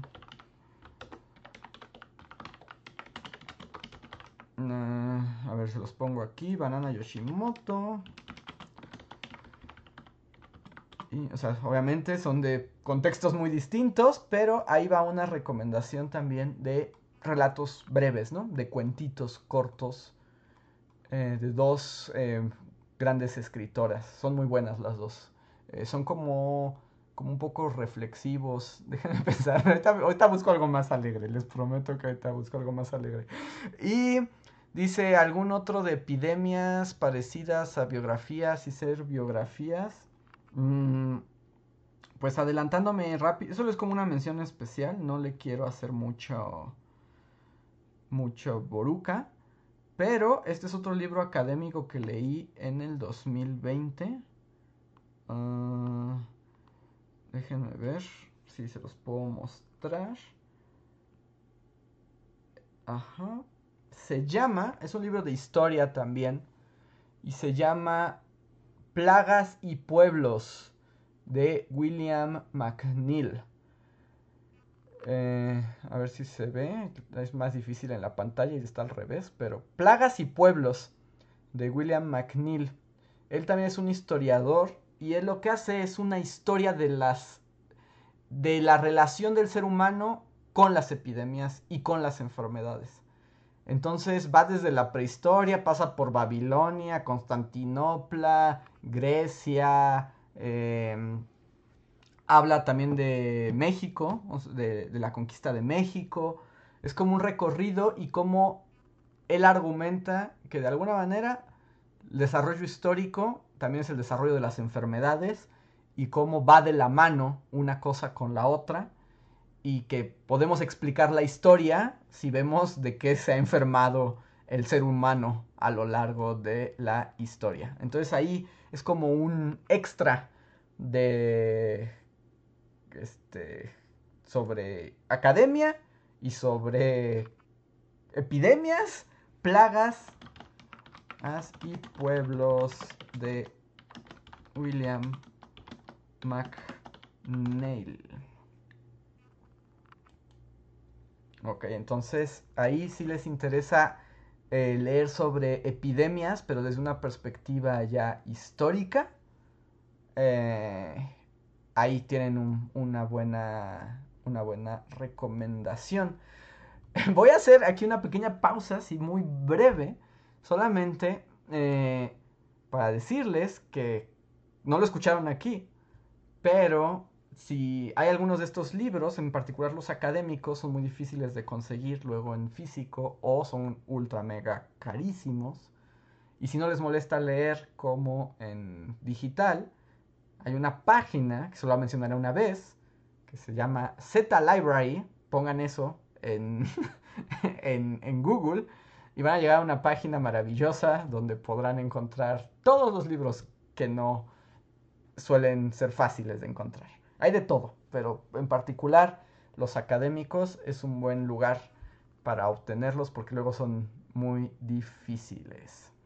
Tenemos un super chat de Marco Cuarto. Gracias Marco que dice... Andrés Yarma, el podcast de la hora SAT literaria. Yo inicié el año con Tokyo Blues. Va bien. Pues ya es este, ¿no? O sea, ya en realidad no tengo que armar otro más. Ya es este, la oda sad literaria. Estoy dándome cuenta que todo lo que me gusta está bastante sad. Pero eh, ya, está, ya está siendo parte de... Dices, iniciaste el año con Tokyo Blues. A mí eh, me gusta mucho Tokyo Blues. Si bien a pasar del tiempo ya no soy tan fan de Murakami, yo creo que Tokyo Blues es de sus mejores novelas. Es muy bueno, también medio hora sad. No tan sad como algunas de las cosas que acabamos de ver, pero eh, muy buen libro, te va a gustar. A mí me gusta mucho eh, Tokyo Blues, es un gran, gran libro. A ver, tengo otro super chat, esta vez es de Itzel Torres, muchas gracias Itzel. Y dice sobre su super chat, no es mucho, pero es trabajo honesto, yo quiero unirme al equipo. Es más que suficiente Itzel, muchísimas gracias por tu super chat. Hasta el donativo más pequeño cuenta y además hace grande nuestro corazón y ayuda muchísimo a Bully Magnets. Así que muchísimas gracias Itzel, gracias por eh, apoyarnos de esta manera y ya eres parte del equipo. Todos ustedes lo son, todos somos parte de la comunidad de eh, Bully Magnets. Muchísimas gracias. Mm, y tenemos un super chat más, esta vez de Rafael González. Muchas gracias Rafael y me dice, hola Andrés, ¿conocerás alguno de crimen real? Mm, o sea, como crimen basado en hechos reales. ¿A eso te refieres? ¿O como una cuestión criminalística? Y, mm, déjame pensarlo, Rafael. Creo que no conozco. O sea, no soy tan afecto a la novela criminal o policíaca. Me gusta como el clásico, o sea, me gusta como, ya lo he dicho, ¿no? Agatha Christie me gusta mucho, y como esos de detectives. Pero déjame pensar. Lo voy a poner así como en como la parte trasera de mi cerebro, a ver si ahorita se me ocurre alguno, Rafael, porque ahorita no me viene a la mente ninguno, y menos de crímenes, de, algún crimen real. Déjame lo pienso si alguien eh, en, el, en el chat lo conoce, bueno, sí, claro, a sangre fría de Truman Capote, pero supongo que ese es como un... O sea, tal vez ya lo conozcas, ¿no? Tal vez por eso me preguntas por, por crímenes de... Porque sí, Truman Capote a sangre fría está en un reportaje literario de que Truman Capote eh, cuenta la historia del asesinato de una familia por parte de dos sujetos que él investiga y de hecho los va a entrevistar a la cárcel y eh, ahí ocurre algo muy extraño porque pues, también empieza como a simpatizar con ellos, se vuelven sus amigos y reconstruye, eh, reconstruye Capote el crimen a manera de novela. Y también es una obra maestra, o sea, es una obra maestra. Y es periodismo y es literatura. O sea, es como donde los dos mundos se, se juntan. Y es real, ¿no? O sea, lo que él cuenta es un caso real. Gracias, chat. A sangre fría es una muy buena. Es una muy buena recomendación. Espero que te sirva, Rafael. Si no, ahorita seguro. Si a mí no se me ocurre nada, seguro el chat tiene sus. Em, tiene un buen conocimiento al respecto. Y acaba de llegar un nuevo super chat que es de Jessica Cuapio. Muchas gracias Jessica. Y nos dice, eh, gracias por compartir tus recomendaciones Andrés. Un saludo y abrazo a todos los bullies. Nos hacen muy ameno el confinamiento. Ah, muchas gracias a ti Jessica por el super chat, por estar al pendiente de nuestros eh, videos y nuestros podcasts. Y pues qué felicidad. Para eso estamos aquí al final. De eso se trata. Y ahora en la cuarentena y eh, el, mundo en reclusión, nos alegra mucho poderles eh, pues hacer más ligero estos tiempos oscuros. Muchísimas gracias, Jessica. Eh, Aquí mira, por ejemplo, para Rafael, que dice gracias. Entonces, eh, sí, La Sangre Fría es el libro de crímenes reales. Pero aquí hay otra recomendación. Camila nos dice Silvia que Camila Lackberg escribe novelas de crímenes tipo CSI, pero no verdaderas. Ah, pero estas son no verdaderas. Sí, también, de hecho, bueno, por el nombre, como Lackberg, como que todo el mundo Escandinavia son como los maestros de la literatura de asesinatos, ¿no? O sea, es como ellos son los buenos para eso. Entonces, no conozco mucho, pero pues ahí hay más recomendaciones. Estén atentos también al chat porque mm, todos, es, una comunidad de lectores y se la saben bien. Eh, Dinora Hernández nos da otro super chat, muchas gracias Dinora, y dice, me encanta el bajoneo. Y aunque hablen de libros, el bajoneo está presente. Estoy amando las recomendaciones. Qué bueno, Dinora. A mí también me gustan los libros de bajoneo. Tengo... Bueno, ya no lo tengo que confesar, se nota. ¿no? O sea, se nota eh, mi predilección por el bajoneo. Eh, voy a tratar como de salir de la zona bajoneo. Ya me quedan poquitos libros. Ya estamos llegando al, final. Mm. Este es como un poquito trampa. Eh, es un poquito trampa porque el 2020 como sabrán algunos de ustedes, los que están atentos al canal principal de Bully Magnets, hice un video sobre El corazón de las tinieblas de Conrad. Eh, Joseph Conrad, eh, bueno, ya no les cuento su historia porque la pueden ver en el video, pero El corazón de las tinieblas es su novela más famosa.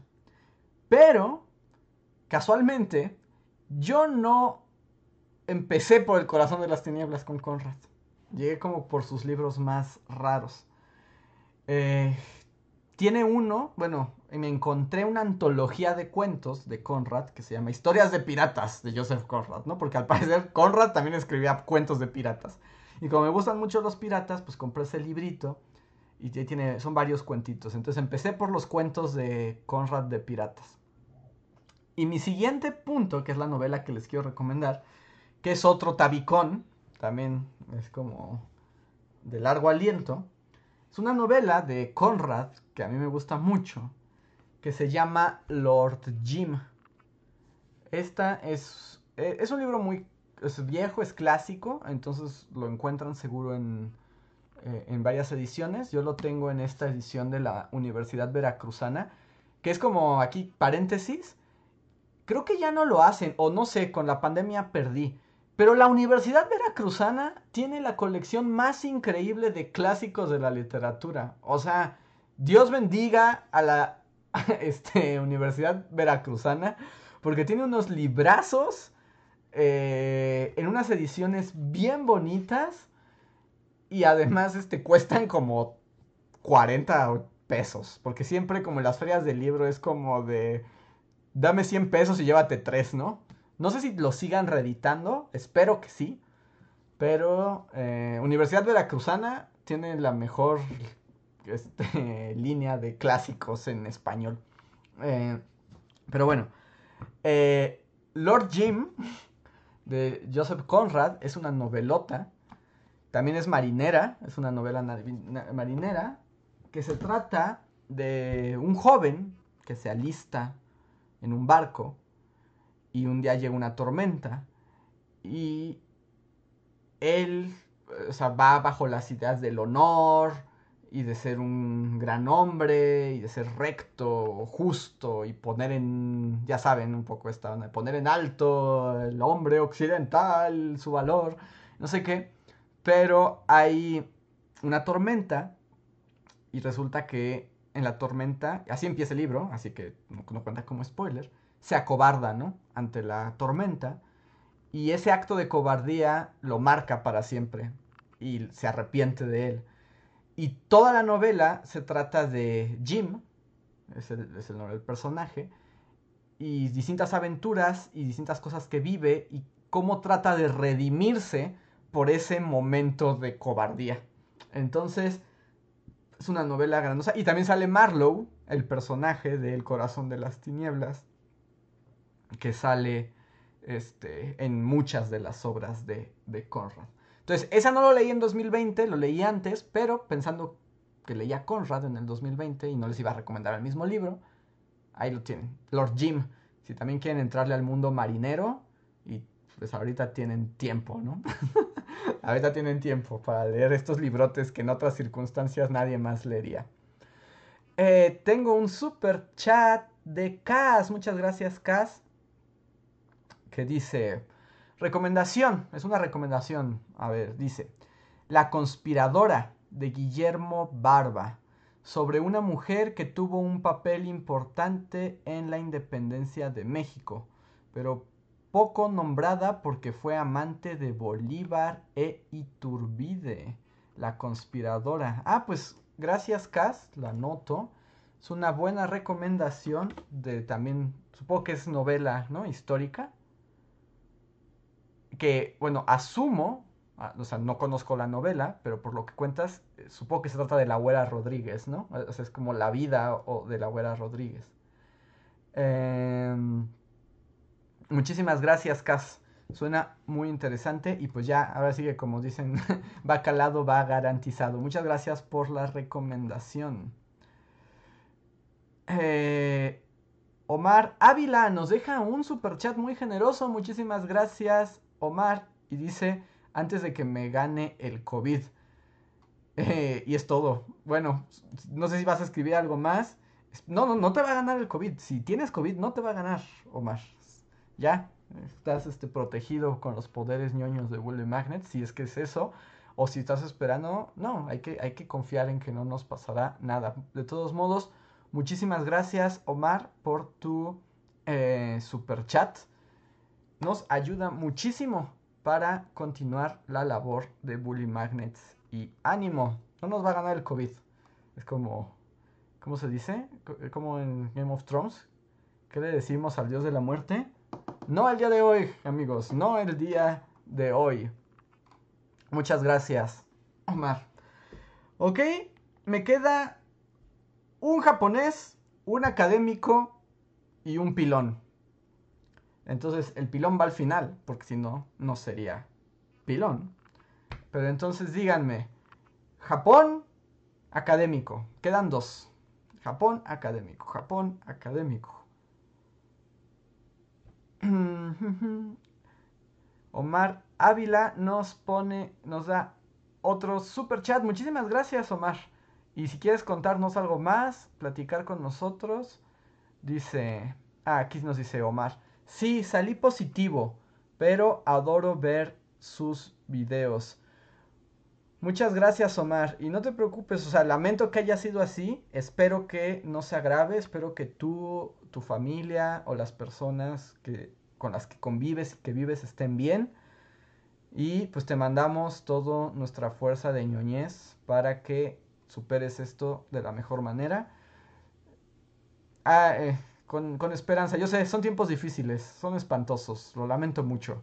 Pero si estás aquí platicando con nosotros, me gusta pensar que eres de los casos que, aunque digas positivo, saldrá muy bien. Entonces te mandamos un abrazo y mucho ánimo, Omar. Muchas gracias por acompañarnos y pues por apoyar también a Bullying Magnets. Eh, Dicen aquí las personas Japón, académico, académico, Japón, Japón, Japón, académico, académico, académico, Japón, académico y Japón. Están como empatados. A ver, el próximo que lea es el que gana. Nippon. Ok, vámonos con Nippon. Eh, este es el último libro que leí en el 2020 Mm, o sea, como los últimos días del 2020, ya saben, antes de Navidad, Año Nuevo, volví a el primer autor japonés que leí, o sea, el primero que conocí y que también tiene un lugar especial en mi corazón, que ya les he hablado de él, ya les he recomendado libros de él, es Yasunari Kawabata. Kawabata, premio Nobel eh, de literatura, gran exponente de la literatura japonesa, maestro de Mishima, aunque siempre está como quién se merecía más el Nobel, Kawabata o Mishima, pero Mishima era más polémico. Eh, y esta vez leí este libro de Kawabata que se llama El rumor de la montaña. Este está eh, editado por Austral. Es un libro muy bonito. Me encantó. O sea, fue como la mejor manera de cerrar. De cerrar el año. la premisa es un poco como el otro libro porque también se trata de un viejo, es la historia de un viejo, eh, de un viejo japonés que vive en su casa con su esposa, con su hijo, con su nuera, como que viven todos, todos juntos. Y el libro trata de este hombre que un poco, pues ya está grande y es un viejo, que luego resulta que tiene como 68 años y es así como, eh, no es un viejo viejo, pero bueno, tal vez cuando escribió Kawabata sí lo era. Eh, pero como que ya siente que la muerte se aproxima, ¿no? O sea, como que sus últimos años eh, se acercan y un poco es cómo él ve a su familia y cuenta la historia de su familia y de los personajes que los rodean. En particular tiene una relación cercana con la nuera, que no es tan oscura como en el libro de Mishima que les hablaba. Este es otro tipo de relación, es más luminosa. Eh, pero justo es la reflexión de su día a día y de qué significa ser un viejo. que además, pues, todos los libros de Kawabata, casi todos, el 80% se trata de somos viejos. Entonces, es un libro muy bello. Eh, si les gusta la literatura japonesa, si les gusta pensar, si yo fuera un viejo japonés, ¿qué sentiría y qué pensaría?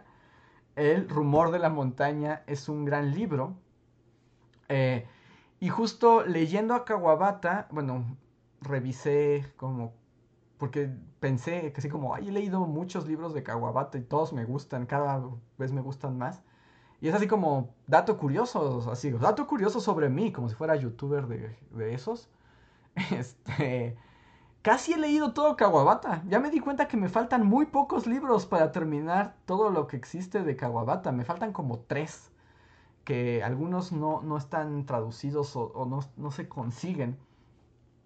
Eh, todavía o que yo no he visto. Pero ya, casi, casi logro el reto Kawabata de haberme leído toda su, su obra eh, literaria. Seguramente debe tener otro tipo de cosas, pero este, pero sí. Y pues de Kawabata, como saben, también es garantía. Cualquier libro de Kawabata les puede gustar. Mi favorito personal, ya lo he recomendado muchas veces, es Lo Bello y lo Triste.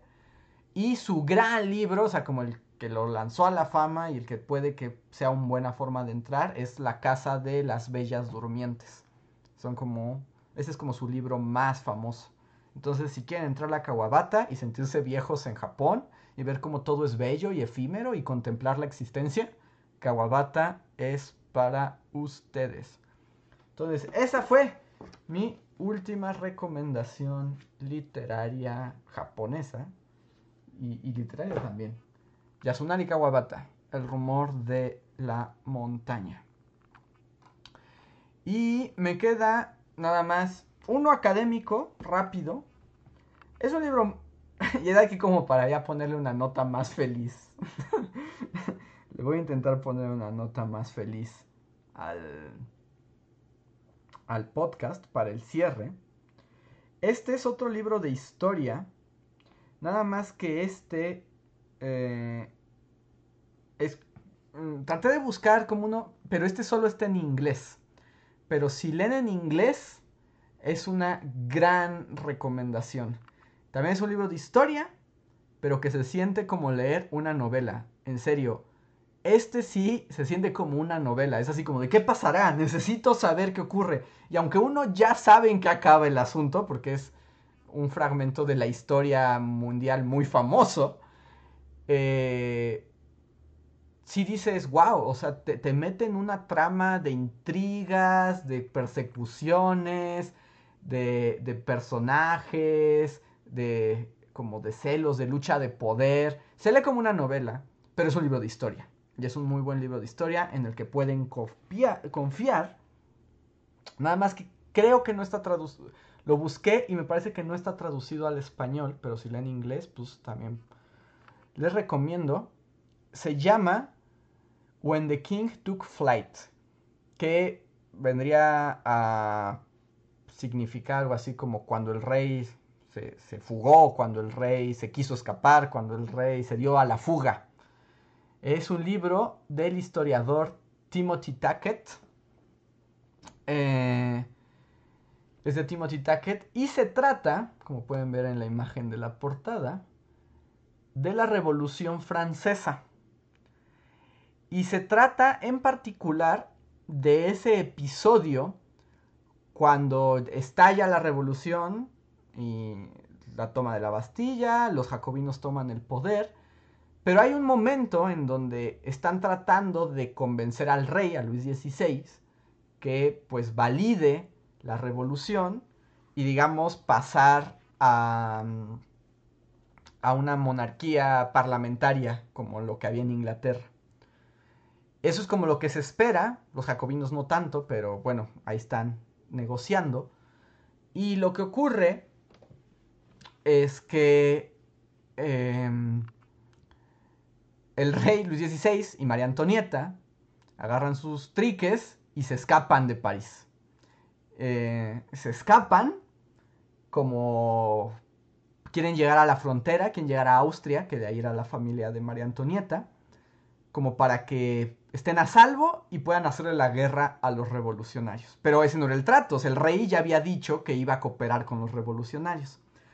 Y la historia es que van huyendo en una cosa súper ridícula, porque pues cuando uno quiere huir, quiere pues, que no se den cuenta que estás huyendo, ¿no? Pero el rey y María Antonieta decidieron ir con un super carruaje y todo su séquito, entonces eran una comitiva gigante. Y en un pueblucho mugroso, a las afueras de París, los detienen y los reconocen. Y un poco lo, lo que va el libro es que ese reconocimiento hace que devuelvan a Luis XVI a París y va a desencadenar el terror, ¿no? Porque es cuando les cortan la cabeza y todo cambia porque dicen, pues el rey se escapó cuando había dicho que no. Y se trata de ese momento, o sea, empieza con ese momento y luego va contando todo, y esto no es spoiler porque es historia, justo desde que se escapa el rey hasta la muerte del rey. Y es como todo lo que ocurre en esos días y te cuenta cómo María Antonieta ha intentado volverse a escapar y cómo tiene ahí un amante este, que es un militar y que está con ellos, pero cómo el resto de los revolucionarios ya los odian, cómo el pueblo cambia su impresión sobre quién es el rey. Y es la historia de esos días entre, entre que se escapa el rey y que lo matan. Es un libro muy divertido, o sea, es muy divertido, les digo, es como leer una novela. De hecho, está escrito como novela, ¿no? Hasta luego tiene diálogos y todo. Es un gran libro, se los pongo también si les interesa eso. Eh, When the King took flight de Timothy Tackett. Si no les molesta, eh, leer en inglés y, libros digitales. Pues ya saben, guiño, guiño, donde lo pueden conseguir. Y es un muy buen libro de historia y que se siente como literatura. Por eso se los recomendé, porque leí otras cosas aburridas académicas, pero quise recomendarles las más divertidas. Mm. Y con esto ya estamos llegando al final. Eh, al final de este podcast especial de recomendaciones, pero nos falta el pilón, más los superchats que lleguen o eh, ahorita haré como un momento de recomendaciones, pero pues con los superchats ahí ya saben que nos pueden apoyar super cool, ¿no? Eh, y además pues nos ayudan muchísimo. Eh, llega un super chat de Dinora Hernández, muchas gracias Dinora, que dice... El chat pregunta, ¿tienes cuenta de Goodreads? No tengo cuenta de Goodreads. Yo sé, debería tener, O sea, esa es la pregunta, gente del chat. ¿Debería tener cuenta de Goodreads? Porque no tengo, ¿no? O sea, tendría que... O sea, ¿y cómo...? O sea, ¿qué hace uno con una cuenta de, Goodreads? O sea, reportas tus lecturas, pero, o sea, si empiezo hoy tengo que registrar lo que he leído a partir de ahora o se vale poner todo lo que he leído antes o lo que me acuerde. Porque luego me da flojera hacer esos registros. Ya sé que es muy obvio y muy pequeño. Yo creo pero la gente todavía usa Goodreads, ¿sí? Aún es la cosa. Dicen que sí, que puedo ir eh, reportando lo que voy leyendo desde hoy, que no tengo que ponerlo en tiempo real, que puedo poner este pues, otras cosas que he leído antes. Obvio, please, por favor, ándale. Eh, eh, luego está bueno porque veo ahí recomendaciones. Ok, voy a intentarlo. No prometo nada porque luego soy bien flojo para esas cosas. Pero eh, si hago, bueno, supongo que también son públicas, ¿no? O sea, puedo poner mi usuario público y que la gente vea eh, qué leo y así. va, va, pues la voy a abrir y les... Eh, cuando la tenga ya lista, ya les comparto mi usuario y así, y ya nos podemos seguir y podemos leer todos juntos muy contentos. Me dicen que me rife, que algunos tienen cuenta pero no la han usado. Si es para llevar control. Creo que también se pueden escribir, también se pueden escribir reseñas, tengo entendido. O sea, puedes poner que vas leyendo, llevas control de tus lecturas, pero también puedes eh, reseñar o poner comentarios y pues así la gente sabe un poco más, ¿no? Eso no les prometo. no les prometo escribir reseñas, pero pero a lo mejor sí, sí puedo abrir uno y ahí les voy a lo mejor un comentario de lo que voy leyendo, no sé, algo se me puede eh, ocurrir. Y me escribe un super chat Dulce Styles que dice Be my Valentine. Muchas gracias Dulce. En día de San Valentín, tal vez. Muchísimas gracias Dulce por tu aportación y qué bueno que estés disfrutando el podcast. Muchísimas gracias. Eh, ¿Qué les parece, gente del chat? Vamos al pilón. Vamos a el último libro. Este es un poco trampa. Mm, porque más bien les... Este... No es un libro que haya terminado de leer. Más bien es como mi proyecto de lectura de, de esta temporada. Ahorita van a ver por qué es un proyecto a largo plazo. Y está siendo una gran experiencia. Está siendo una gran experiencia. Pero eh, es un libro que me regalaron hace un tiempo. Es un libro que tenía muchas ganas de leer. Es un libro raro. Pero es un libro largo. pero he decidido como lanzarme a él. Ya lo empecé. Pero me va a llevar un tiempo. Y más porque lo que les comentaba. De que mucho de mi tiempo de lectura está secuestrado, pero este como que funciona porque es algo que puedo leer a, ratitos y va funcionando. Les voy a recomendar, por ahora, esperen mi veredicto final probablemente el próximo año, porque no creo acabarlo pronto. Es este libro que se llama Viaje al Oeste, las aventuras de El Rey Mono.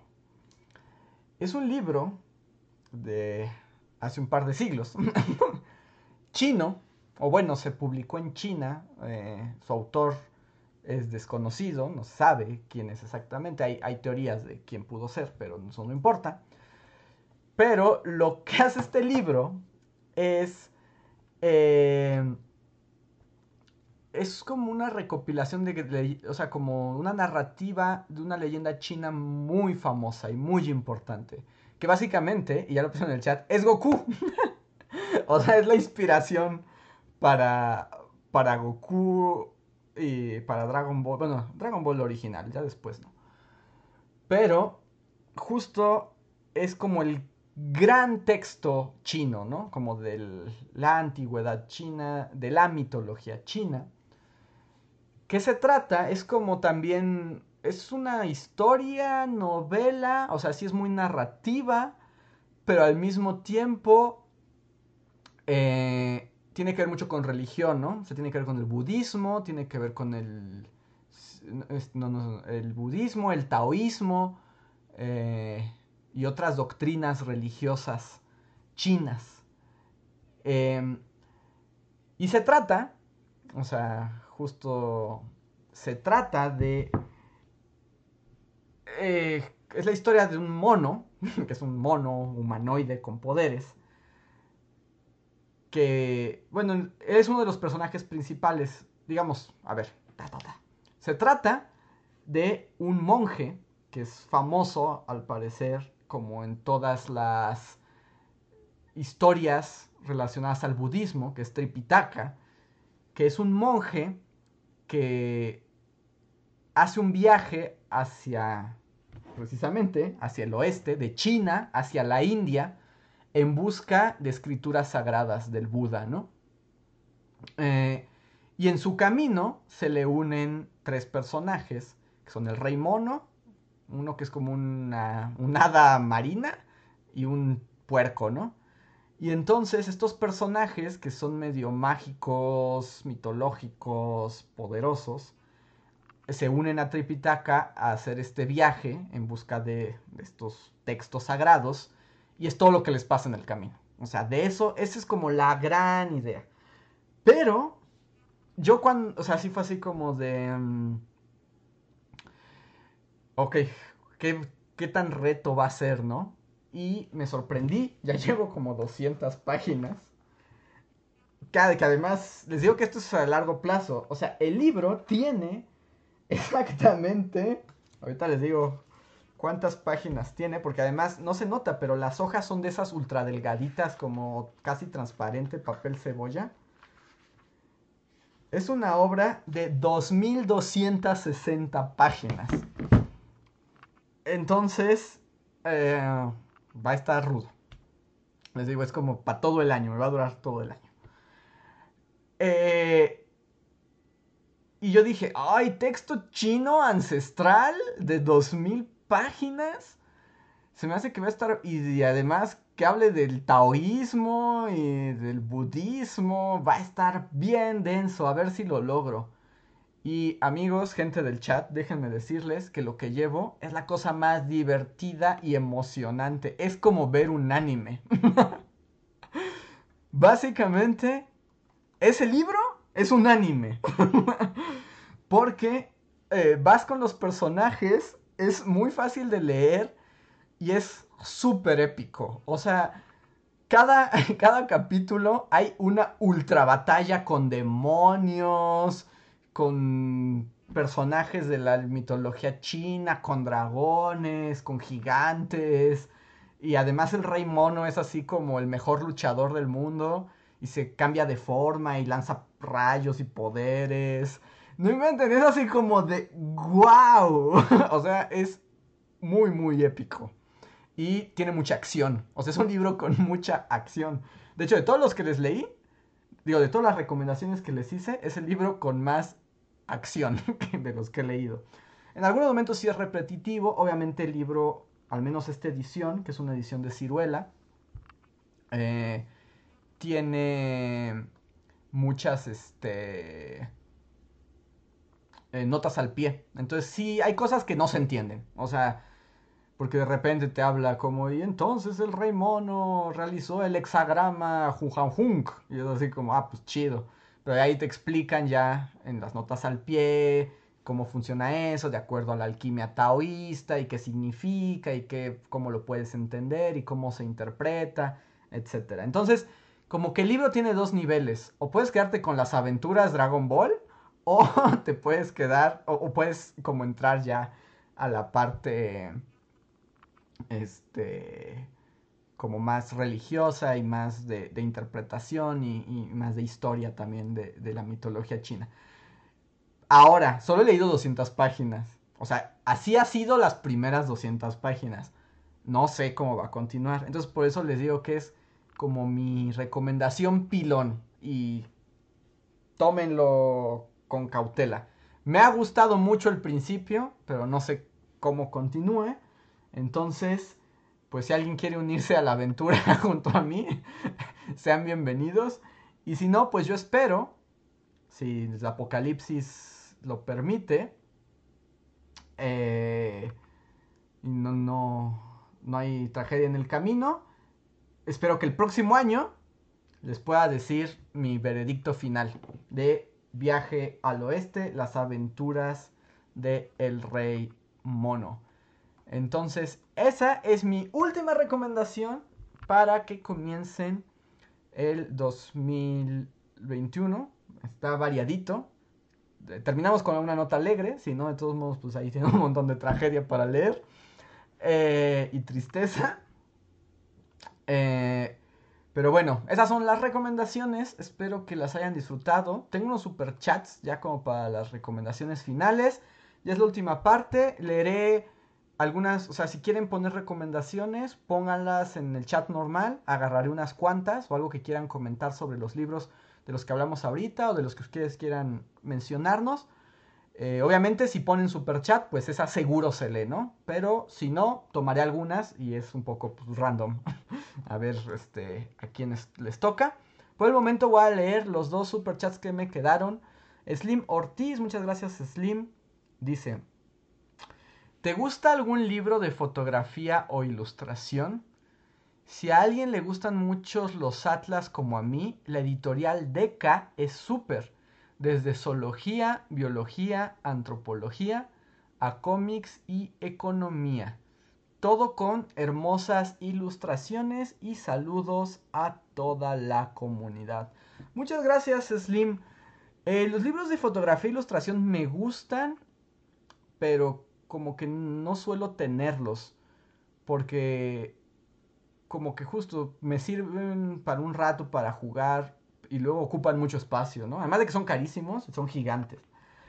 Pero mm, tengo uno de ilustraciones que me gusta mucho porque me gusta mucho la estética como de eh, pósters y revistas de ciencia ficción, como de entre los años 30 70, a los 70, como ese arte.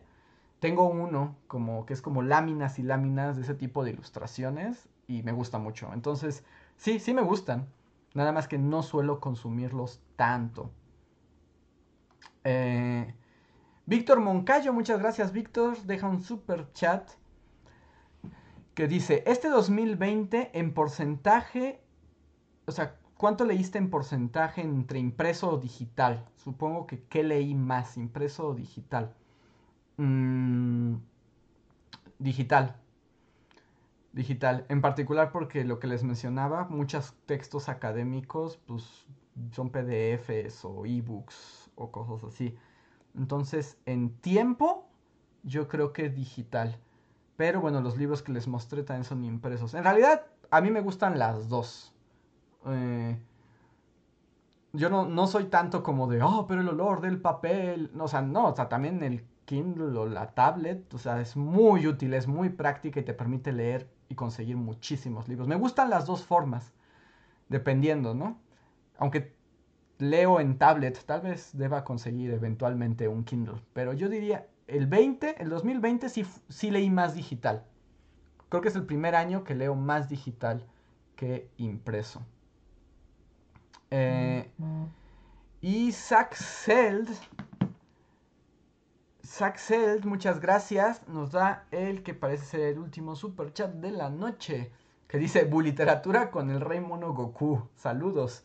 Tal vez, pero tendrá que esperar. Proyecto para 2022, porque no puedo hacer el Buliteratura si no termino de leer las 2000 páginas.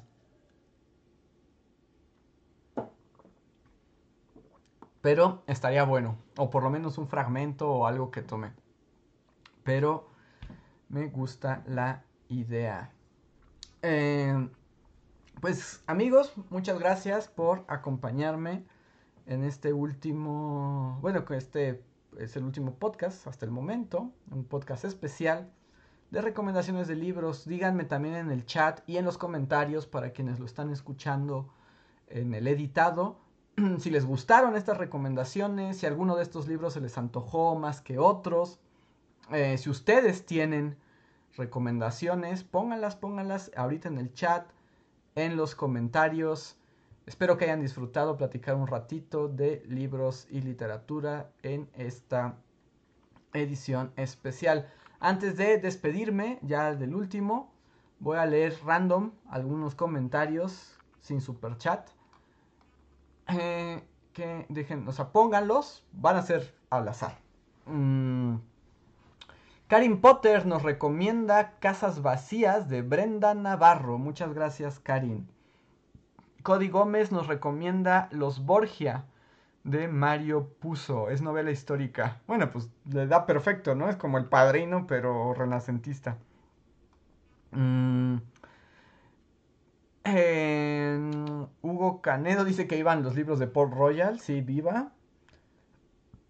Mm, dice Mireya Flores. En 2020 leí La Mortajada de María Luis Bombal. La Escondida de Miguel N. Lira la campana de cristal de Silvia Plath y los recomiendo en ese orden. Muchísimas gracias, Mirella. Cas dice que en digital se le acaban los ojos. No, Cas, te acostumbras. Y, si tienes un Kindle más. Cuando tienes un Kindle ya no hay diferencia. O sea, ya los ojos ya no son un problema. Con la tablet todavía, o la compu, sí, sí puede cansar. Pero el Kindle es un aparatito maravilloso. Eh, Isel Yul nos recomienda Historia de dos ciudades y el hombre que ríe. Historia de dos ciudades de Dickens, el hombre que ríe es de Víctor Hugo, ¿no? Eh, eh, no los he leído. Historia de dos ciudades, ahí lo tengo. Y también ya está en mi.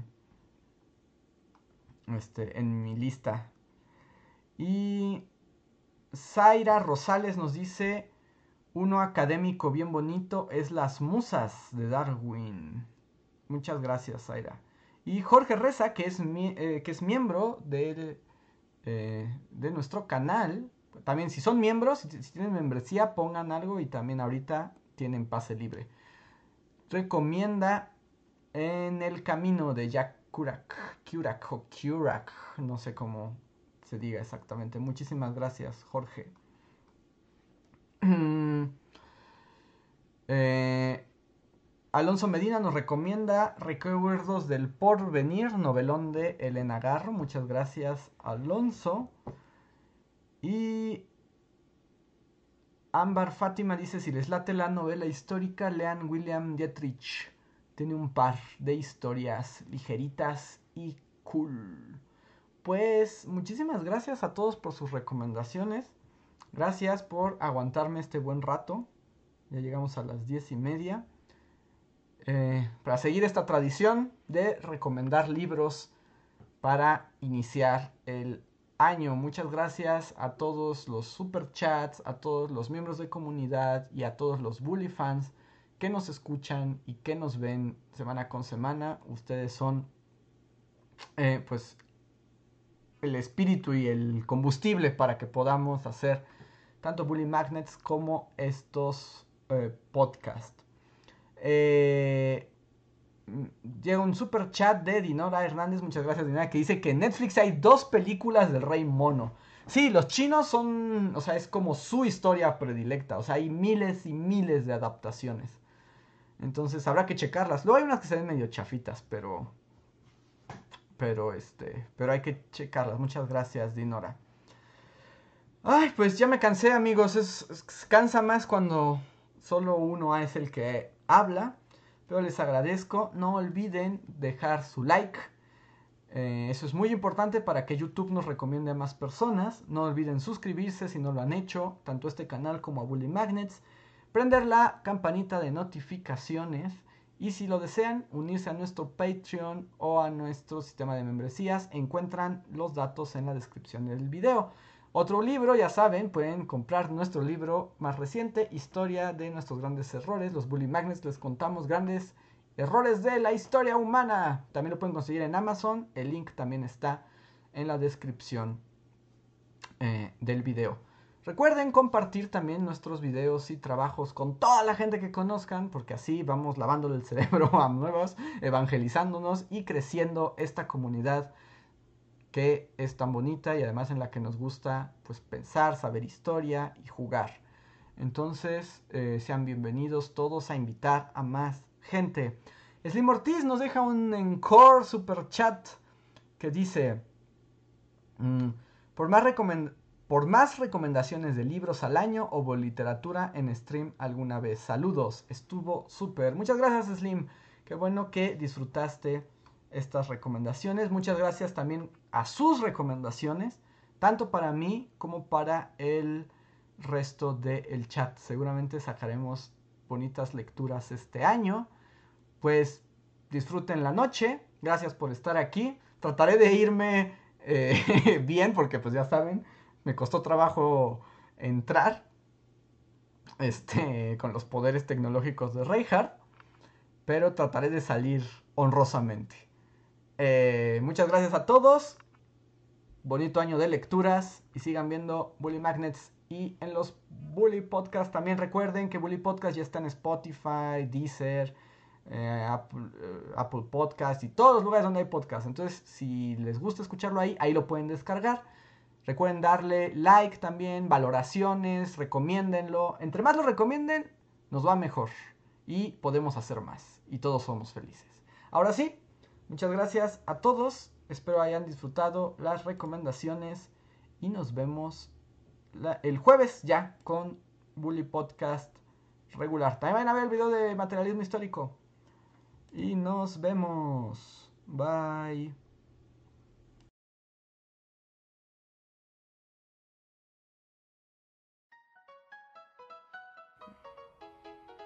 Síguenos en Facebook, Twitter y YouTube con el usuario Bully Magnets. También suscríbete a nuestro podcast en iTunes y en la app de Mixler para tener lo más nuevo de nuestros contenidos siempre a la mano.